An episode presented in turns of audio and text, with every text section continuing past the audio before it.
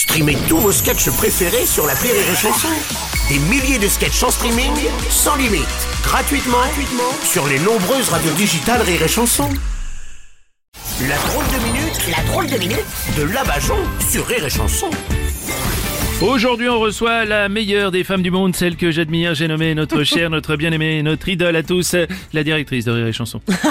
Merci Bruno, merci. Alors aujourd'hui, je tiens à défendre une espèce en voie de disparition, les chroniqueurs politiques. Hein, cette année, c'est l'équipe de Charlene Vanhoenacker qui nous a quittés. Ouais. Paix à leurs âmes. Ah bah, si je peux me permettre, madame la directrice, ils ne sont pas morts, leur émission passe de quotidienne à hebdomadaire, tout simplement. C'est bien ce que je dis. Ils sont morts. Canal Plus avait fait la même chose avec les guignols de l'info. Oui, oui, oui. La première fois, ça a gueulé. Bon bah quand ils ont voulu les supprimer d'un coup, et puis bon bah ils sont passés en hebdomadaire, et aujourd'hui ils ont disparu dans l'indifférence la plus totale. Ouais, c'est vrai, oui. Un paix à leurs âmes. Oui, oui. On appelle ça la technique Michel Drucker. Oui. Paix à son âme. Ah non, il est encore là, Michel Drucker.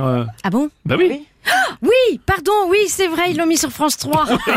Oh, Ah, alors non, mais pour expliquer à Oui. nos auditeurs, dans le monde de la télé, France 3 régional, c'est le formol pour animateur. Hein c'est un peu comme Rire et Chanson pour les animateurs radio. Vous voyez, oui. je rigole Bruno, je rigole, je rigole. Vous êtes encore vaillant. Euh, oui. Un tout du moins pas cher. Oui, enfin, moi, je sais comment j'ai fait pour être là. D'ailleurs, j'en garde un très bon souvenir. Mais ça n'explique pas pourquoi nos confrères de France Inter se font dégager.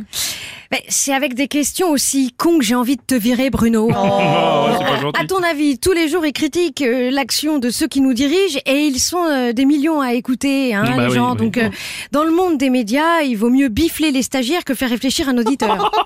Waouh Alors, regardez la petite à côté de moi. Je lui touche les seins. Regardez. Touc, touc, touc, Oui, touc, touc, oui, oui.